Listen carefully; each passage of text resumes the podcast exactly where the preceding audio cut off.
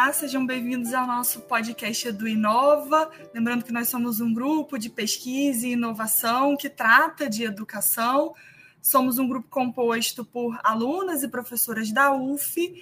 E o nosso podcast de hoje é Aluno Pergunta, Professor Responde, parte 2. Convido vocês a ouvirem a parte 1 do nosso podcast e acompanhar também essa segunda parte, como o título está dizendo, as nossas alunas do projeto vão fazer perguntas e nós, professoras, vamos tentar responder com a nossa experiência e com a nossa opinião e vivência as perguntas. Quem vai começar é a Júlia. Oi, gente, meu nome é Júlia, sou estudante de biomedicina e hoje eu vou fazer uma pergunta da Juliana, que ela não pôde estar aqui, mas ela deixou, e ela queria saber se o ensino remoto mudou a percepção de vocês em relação à forma como o ensino era conduzido. Aqui é a professora Tereza, sou eu mesma que vou começar respondendo. Uh, com certeza, acho que eu, sim, com muita convicção de que é sim. Eu acho que eu, eu, falando pessoalmente, já tinha um incômodo muito grande de como eu, particularmente, conduzia o ensino nas minhas disciplinas. É, vinha já há muito tempo tentando mudar, me perguntando como mudar. É, e acho que o ensino remoto escancarou situações em que, que, que não eram muito bem conduzidas ou que precisavam ser melhoradas. É, então, eu acho que ele, para mim, pelo menos, ele deixou bem evidente algumas falhas que a gente vinha, que eu vinha perpetuando, é, e deixou muito evidente que algumas mudanças importantes e que até a gente já comentou em outros podcasts aqui de dar mais flexibilidade e autonomia para os alunos, é, enxergar essa relação aluno-professor de um jeito diferente, enxergar essa é, esse trabalho de todo o conteúdo de uma forma diferente, e acho que ele trouxe um novo jeito que não tem mais volta. É, é claro que a gente vai voltar para o ensino presencial ou híbrido, mas eu acho que algumas coisas é, tiveram saltos tão grandes em algumas questões que a gente não tem mais como voltar. É, então, com certeza, ele para mim, ele mudou é, o jeito de dar aula, tirou os professores da zona de conforto é, e espero que a gente não volte para a nossa zona de conforto em seguida. Aqui é, aqui é a professora Caroline, da UF de Friburgo. É, ouvindo a Tereza falar, é, eu acho que o ensino remoto, vou falar de uma forma mais ampla, né, por toda a experiência que eu tive ao longo desses dois anos aí, né, 2020 e 2021, com capacitação docente, auxiliando colegas que tinham algumas dificuldades com tecnologia. E a minha percepção, é, eu já tinha uma pequena noção, mas é aquela coisa que tem uma noção, mas enfim, não tem dados, vamos dizer assim, não que eu tenha dados hoje, mas pelos relatos e experiências de capacitação de docentes e dos alunos que passaram pelas minhas disciplinas, é, eu vejo o quanto o nosso ensino superior ele ainda é muito tradicional, conteudista e punitivo. E punição, no que eu falo em relação à, à avaliação, principalmente, né? o instrumento que o professor tem de controle e punição do aluno. Então, eu vi professores desesperados porque o conteúdo não cabe na hora que, em teoria, a nossa disciplina tem. E eu também fazia isso, né? Tive que me reajustar. Então, a gente tinha um horário em sala de aula e passava coisa para casa.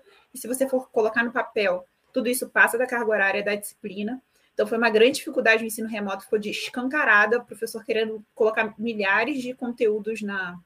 e prender o aluno né, numa sala de aula, no, numa videoconferência, muito tempo, porque tem que passar um conteúdo para o aluno, né? E a questão da punição, eu vi exemplos de professores que, que, que fazem, né, fizeram e fazem ainda, é, prova com vídeo aberto, porque quer ver o aluno, não pode olhar para o lado, se desconectar, e a gente até fez uma tirinha sobre isso, né, de avaliação, se desconectar, perde ponto, se olhar para o lado, perde ponto. Eu tive uma, um relato de uma aluna numa disciplina que eu dei optativa, no, acho que foi semestre, dois semestres atrás, de A Moderna Educação, que ela relatando, né? Ah, eu tenho uma irmãzinha pequena e na hora da prova eu tinha que ficar tomando conta dela porque a minha mãe saiu. E assim, não tem como não olhar para trás, como não falar com ela, como não chamar atenção. E estava na prova e é, esse professor especial pediu para os alunos também, se possível, se gravarem fazendo a prova. Então, não bastava estar em frente ao vídeo, você tinha que se gravar pelo celular, enfim. A gente ouviu muitas atrocidades né, com esse medo de que o aluno vai colar, vai trapacear. É, isso eu acho que também ficou bastante evidente no ensino remoto.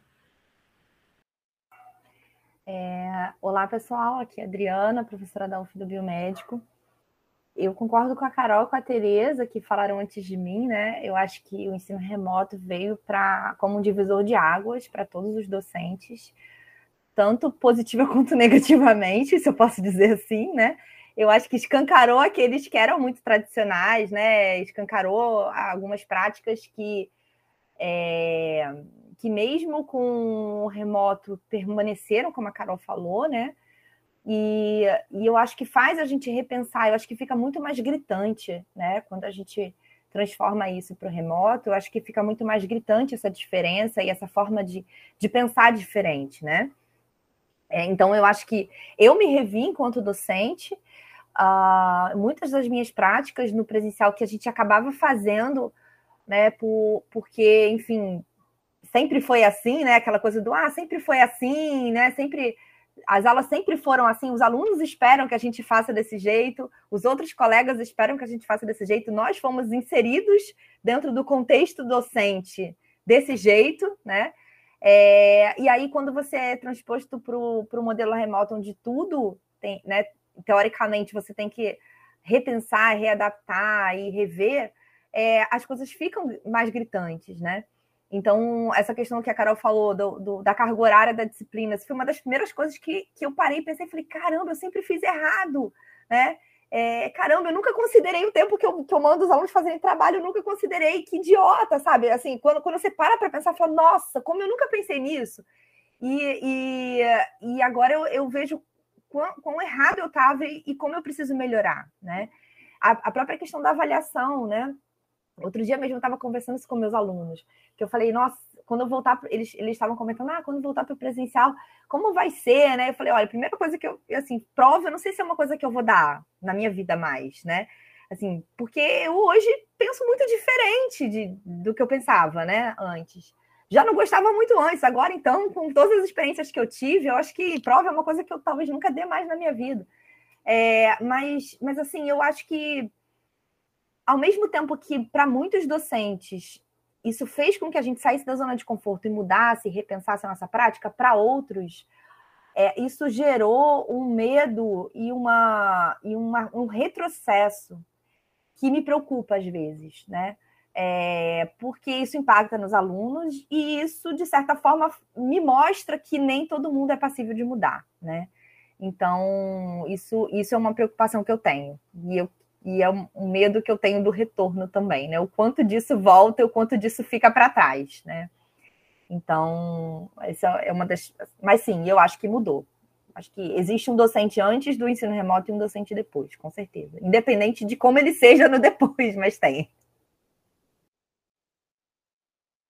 Olá, eu sou a Laísa, aluna de biomedicina do período. É, e a próxima pergunta que eu gostaria de fazer é, se existe alguma ferramenta do ensino, do ensino remoto que vocês gostariam de manter no presencial, né? É, se alguma ferramenta que vocês gostaram muito é, e teria esse interesse é, de manter, mesmo quando voltasse presencial. Bom, professora Caroline, eu queria manter a sala de aula virtual. É, eu usava, tentar, já tentei usar antes, mas não tinha muita adesão, porque era uma coisa muito diferente do que era feito, né, praticado. Mas agora que todo mundo já usa, eu acho que vai ser muito mais fácil manter essa organização num ambiente, num ambiente virtual através da, dessa sala de aula, né, através do, do AVA. Uma outra coisa que eu queria manter era, na verdade, não uma ferramenta, mas é a internet, né? Eu queria que a internet estivesse na sala de aula. E aí eu poderia fazer o que eu quisesse. Eu gostava muito de trabalhar com vídeos já, é, mas eu nem sabia que isso era ilegal, né? Agora eu já sei, eu não posso baixar um vídeo do YouTube para passar na sala de aula, porque eu não tinha internet na sala de aula, então como que eu ia passar o vídeo do YouTube? É, mas que, que, tivesse internet, porque na minha disciplina de neurociências, é, depois de um tempo a internet melhorou um pouquinho, eu passei a dar play do próprio YouTube, mas mesmo assim é meio instável, às vezes eu precisava usar o meu celular para passar algum vídeo, e na minha disciplina, que é da área da saúde, de neurociências, tem muita imagem, tem a parte de anatomia, isto, de morfologia em si, né? Que um vídeo, às vezes, mostrando alguma coisa em três dimensões, ajuda bastante a entender o conteúdo. Então, eu queria a internet e manter o ambiente virtual de aprendizagem. Então, pessoal, Adriana aqui. Eu posso responder tudo? Porque tudo que eu usei, eu acho que eu vou usar, vou continuar usando. Porque, assim, é, a sala de aula, como a Carol falou, os documentos compartilhados, que, nossa, melhor coisa, né? O aluno construir em conjunto num documento e você vê a atuação de cada um. Eu acho isso sensacional. É, os, os, as plataformas né, de resposta rápida, onde você pode fazer um quiz, né? Parar a aula no meio, fazer um quiz, fazer uma, uma coisa interativa.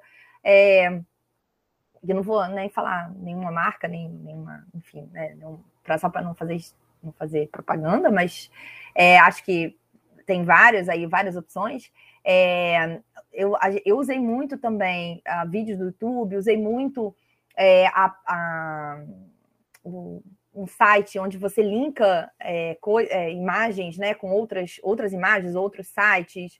É, e eu fiz é, atividades com os alunos, ah, onde eles faziam uma visita virtual a, um, a, uma casa de um paciente a partir desse, dessa, desse site. Então, eles iam clicando na, né, dentro da casa, iam conhecendo os cômodos, e aí é, tinha né, um paciente falava alguma coisa no cômodo. Então, assim, eu, eles iam construindo a história do para a gente depois trabalhar a questão do caso clínico aquela história que foi contada. São coisas que eu posso continuar fazendo. Né? É, porque eu posso trazer para dentro da sala de aula esse contexto, essa história, mesmo que seja feito presencialmente na sala, né? É, a, no Instituto Biomédico a gente tem uma vantagem, né, em relação ao que a Carol falou, que a gente tem uma internet um pouquinho melhor, então a gente consegue usar a internet dentro de sala de aula, é, e aí a gente pode trabalhar em grupo, enfim, né, trabalhar é, usando essas ferramentas virtuais dentro de sala de aula para talvez trazer um contexto de discussão em grupo, trazer é, algumas atividades dentro de sala que a gente use essa parte virtual como uma contextualização do que a gente quer fazer. Então, sim, eu gostaria de usar tudo. Tudo que eu usei agora, eu quero continuar usando e acho que eu não vou abrir mão de nada. Para completar, eu, Tereza, respondo, mas na verdade eu acho que a minha resposta é redundância é, porque eu concordo completamente com a Carol, com a Adri. Eu vou destacar dois pontos, talvez, que para mim foram os mais fortes de transformação e que eu acho que eu não tenho como voltar atrás, como eu tinha comentado na pergunta anterior. É usar o ambiente virtual de aprendizagem.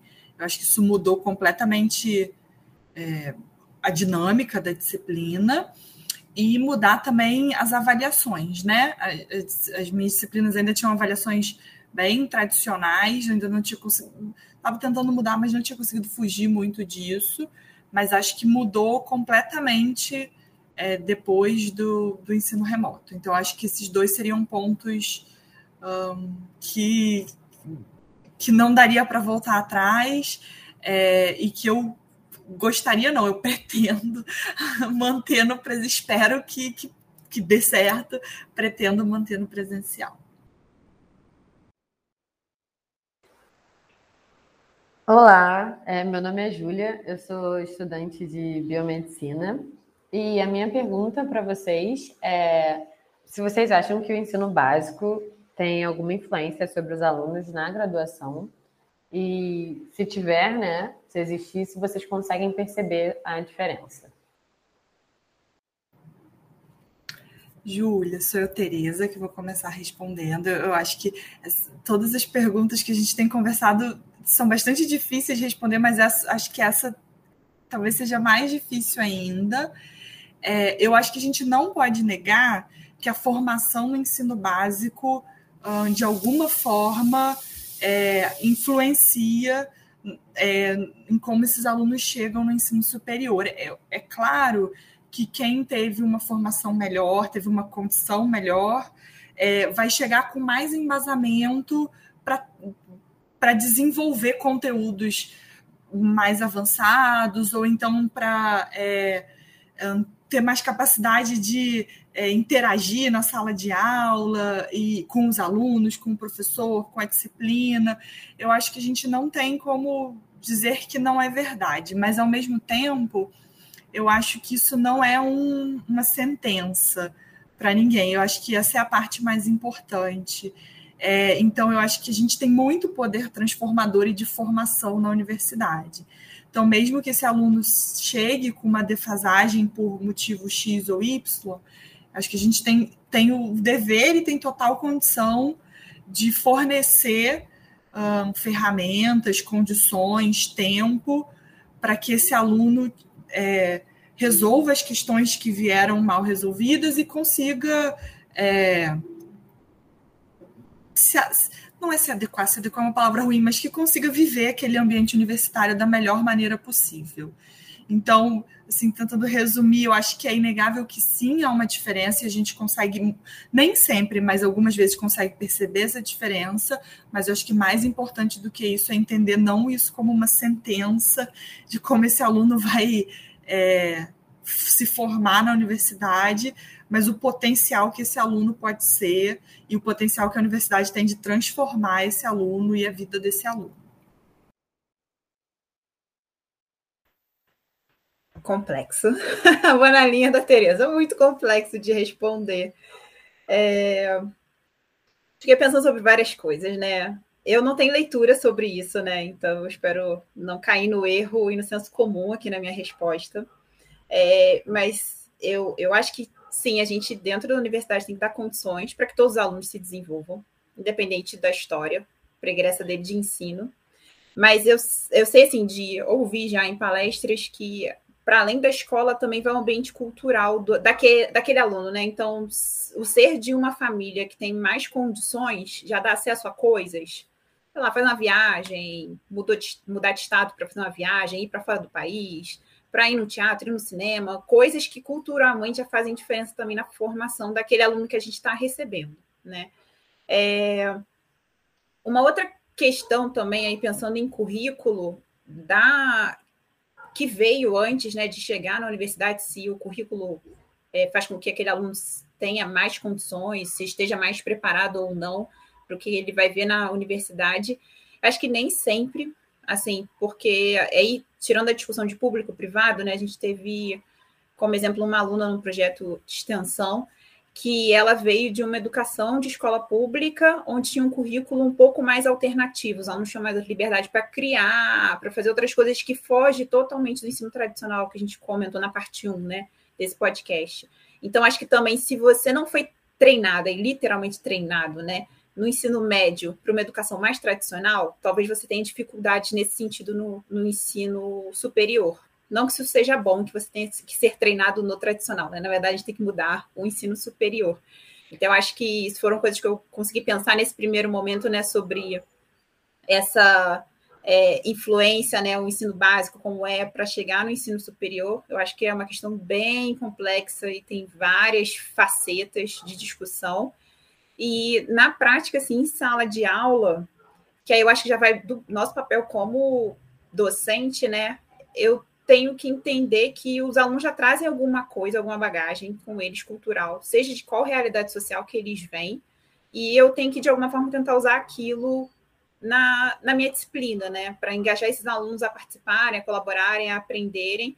Então, eu, eu não consigo, o máximo que eu consigo ver, assim, literalmente, eu pego o primeiro ano da biomedicina e os alunos no, no, início do segundo ano da fonoaudiologia aqui no campus. Então, eu pego alunos bem próximos, recém-saídos né, da, da, do terceiro ano, ou está fazendo pré-vestibular ali, já formado e fazendo pré-vestibular. Então, eu não consigo ver uma diferença. O máximo que eu consigo ver dentro da sala de aula é uma diferença na redação, né? Se eu faço, pensando no presencial antes do remoto, o ensino tradicional, em que fazia a prova, a prova era escrita, eu conseguia ver no máximo a expressão escrita, que alguns alunos desenvolvem melhor, outros menos, apesar deles saberem, se você perguntar, mas não consegue desenvolver na escrita. Isso é o máximo, mas eu também não sei o código de vaga do aluno, né? Não ali você veio por ação afirmativa ou não, você veio de escola pública ou não. Então, eu não tenho como fazer na minha vivência prática essa diferenciação dessa diferença ou não de como foi a, a, o ensino médio, enfim, o ensino fundamental do aluno e o reflexo depois no estudo na universidade. É, vou mudar um pouquinho a forma de ver a pergunta, porque eu, quando eu li a pergunta, me veio na cabeça uma outra coisa, que é uma, uma observação que eu tenho feito ao longo desses últimos anos. Eu dou aula para o curso da medicina, né, na UF de Niterói, professora Adriana aqui, né, não falei. É, e, e uma coisa que eu tenho percebido, a disciplina que eu dou aula é uma disciplina do quarto período. E, como eu falei, eu sou uma professora meio fora da caixa, né? Então, eu trabalho muito com caso clínico, com situações de problema. Então, os alunos precisam refletir, eles precisam pensar. Não é aquela. Mesmo quando eu ainda, ainda dava prova, né? Eram, eram provas nesse sentido. Eram situações de problema, eram casos que, que não tinha uma resposta pronta. O aluno precisava pensar sobre, né? É, e, e uma coisa que eu que eu percebia muito é que, dependendo da, da formação de base daquele aluno, ele tinha muita dificuldade de pensar sobre. Né? É, ele estava tão acostumado a decorar e responder uma resposta pronta que, quando você pedia para ele pensar, ele se perdia, ele não sabia fazer. E eu ouvi isso de, algumas vezes de alguns alunos, professor, eu não sei fazer, eu não fui acostumado a pensar. Eu ouvi isso de um aluno, né?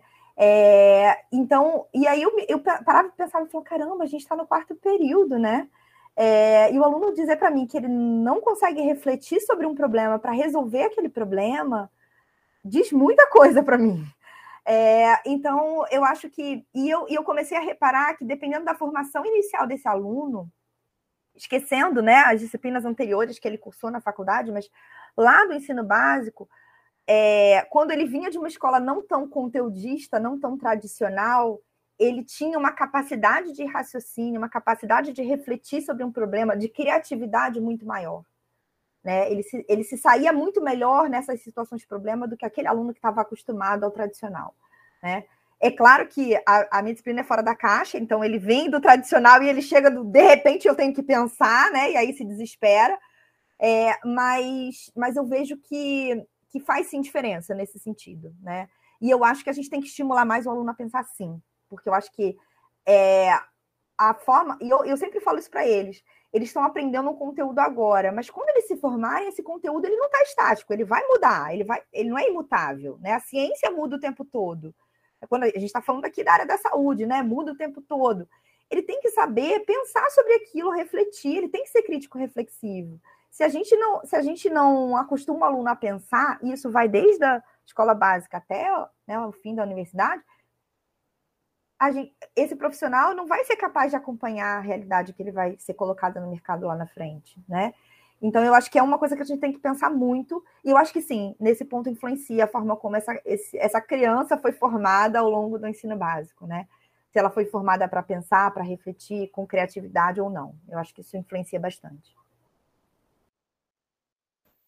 Júlia aqui de novo. É, eu queria saber qual o maior desafio que vocês já encontraram até hoje como professora, tanto na época do presencial quanto agora. Júlia, aqui é Tereza. Eu acho que ser professora é um desafio, assim. a, a gente se questiona o tempo todo e a gente, enfim, fica irrequieto o tempo todo. É, então, eu acho que a nossa jornada é um desafio, mas eu acho que o maior desafio para mim é, é, que vivi a minha vida inteira no ensino tradicional e vou aproveitar a fala da Adri para falar no ensino, inclusive, de que muito conteudista, de decorar muito, seja até no ensino básico, seja na graduação, e pensar pouco.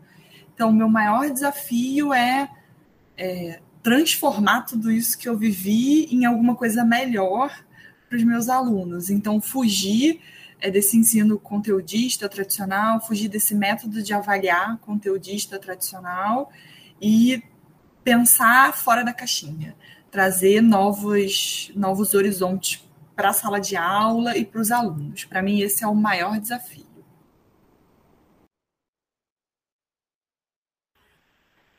E indo nessa linha da Tereza, para que a gente consiga engajar os alunos no final das contas, né, com conteúdo é, que eu tinha colocado aqui né, como resposta, engajar os alunos, que vai nesse sentido, né? Quando você está num tradicional, só falando, falando, falando, chega uma hora que aquilo fica chato e o aluno se dispersa.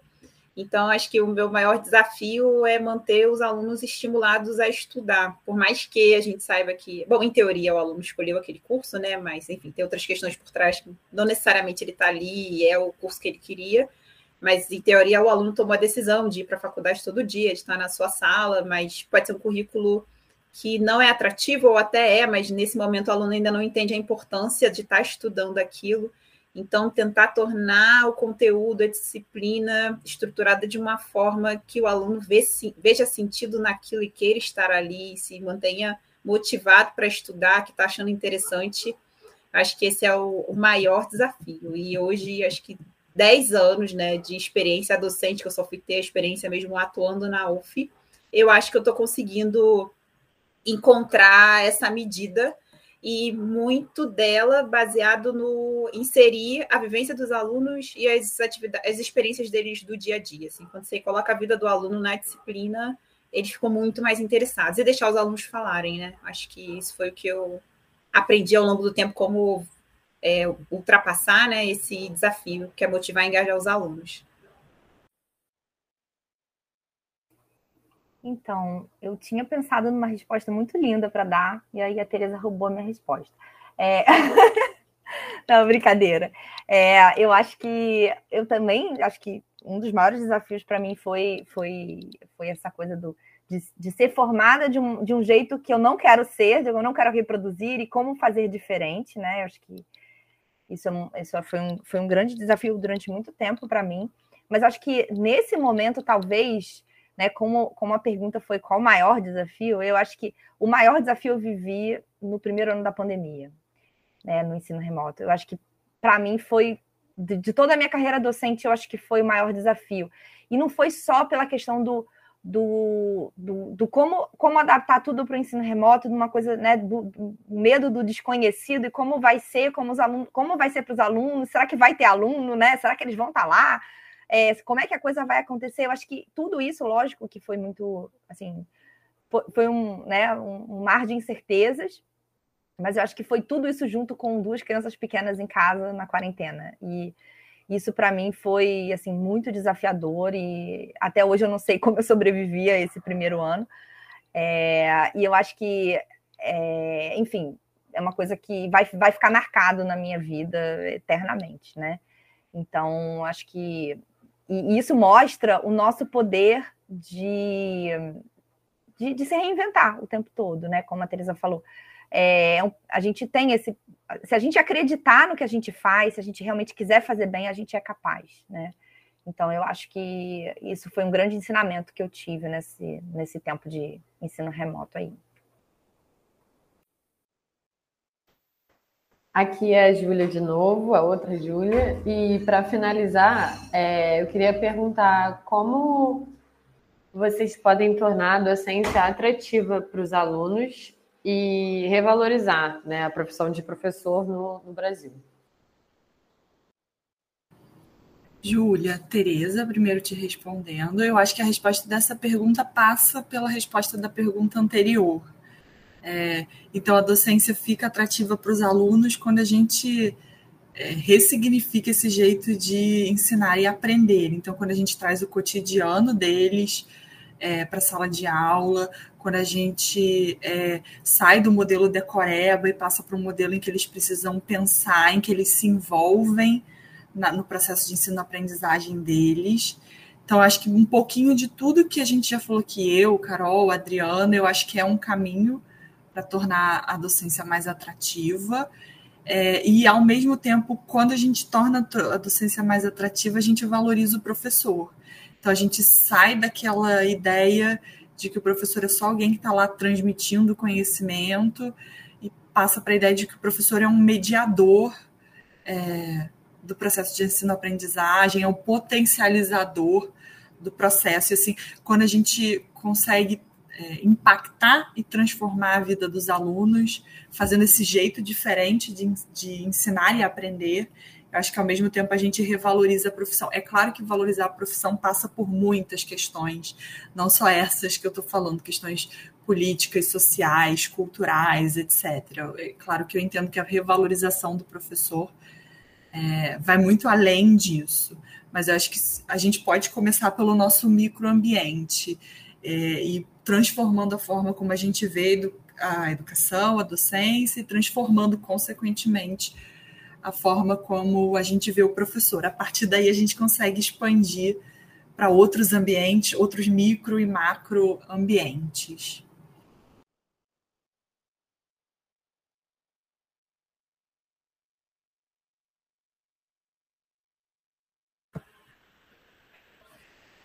Oi, gente, eu de novo, Caroline.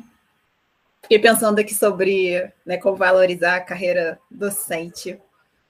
Eu acho que no primeiro momento tem o mito, acho que todo mundo que vai trabalhar, né, eu vou em busca de uma profissão, quer ganhar um bom salário.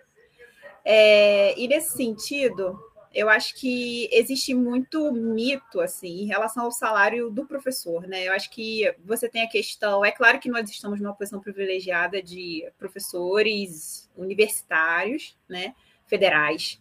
É, não é estadual, não é um professor municipal, não é um professor de educação básica, né? Claro que tem todo uma, um local onde a gente está atuando, né? Que tem uma determinada remuneração mas acho que de uma forma geral a gente tem muito a lavagem cerebral, aí pensando nos alunos que vão pensar numa profissão de que medicina, engenharia e direito são as únicas profissões do mundo, dentre milhares que existem que de fato vão dar dinheiro. Mas eu vejo que para todas as carreiras você tem bons e maus profissionais e você tem diferentes locais onde você pode atuar que você vai ter um salário menor ou um salário maior. Então, acho que no nosso país tem esse aspecto principal, né? Ah, o que você quer ser? Quer ser professor? Vai morrer de fome. Então, que é uma carreira que você não vai sobreviver porque você não vai ter salário.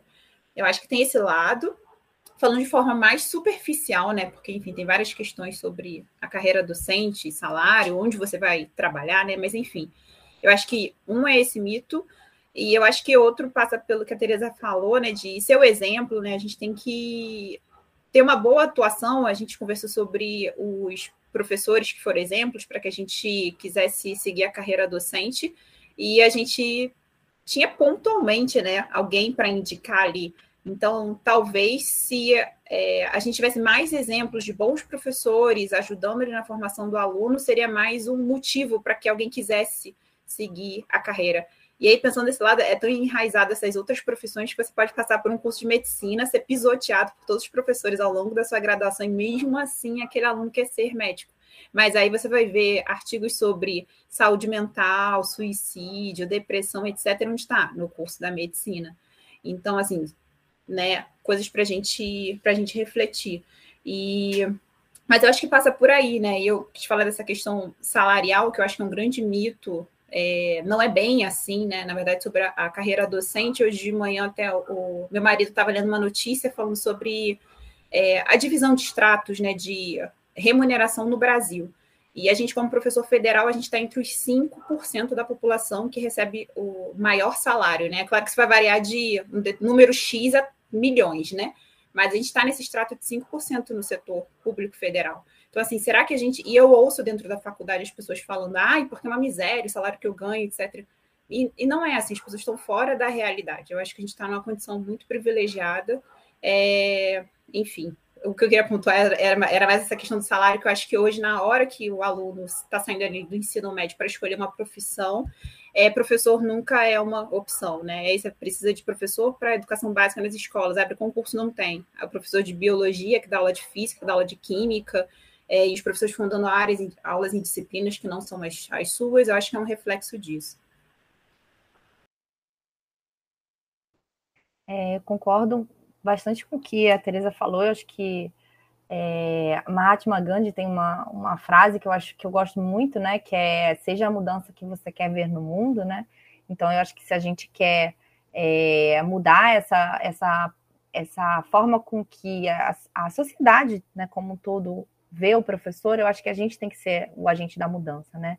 Eu acho que a, o nosso grupo tem trabalhado justamente, né, em, em melhorar essa formação docente, em, em melhorar é, é, o docente como um todo, trazendo aqui ideias, trazendo sugestões, trazendo a nossa visão, né, é, dando espaço para os alunos, porque eu acho que o, o, bom docente é aquele que escuta, né? Que tem uma boa capacidade de escuta do seu, do seu aluno também. Então, acho que isso é muito importante. É, e eu acho que é, é, igual criança pequena, né? Que o, as crianças elas se espelham muito nos pais, né? No exemplo que tem em casa dos pais, né? Então, eu acho que é, a, os nossos alunos se espelham muito em quem nós somos, né? Em quem no, que, que, que, docentes é, formam, passam pelo caminho deles de formação, né? Então eu acho que se a gente quer valorizar e quer estimular esse aluno, a gente tem que ser esse docente que estimula, que valoriza, é, empático, uh, porque senão é como a Carol falou, né? Pisa, pisa, pisa. Claro que ninguém vai querer ser docente, né? Para ser, para ser, para ser esse mau exemplo, eu não quero, né? Então eu acho que a gente tem que pensar muito é, na mudança que a gente quer fazer mesmo no mundo, né? Então a gente tem que ser esse agente. E é um trabalho de formiguinha, não tem como, é um trabalho de formiguinha.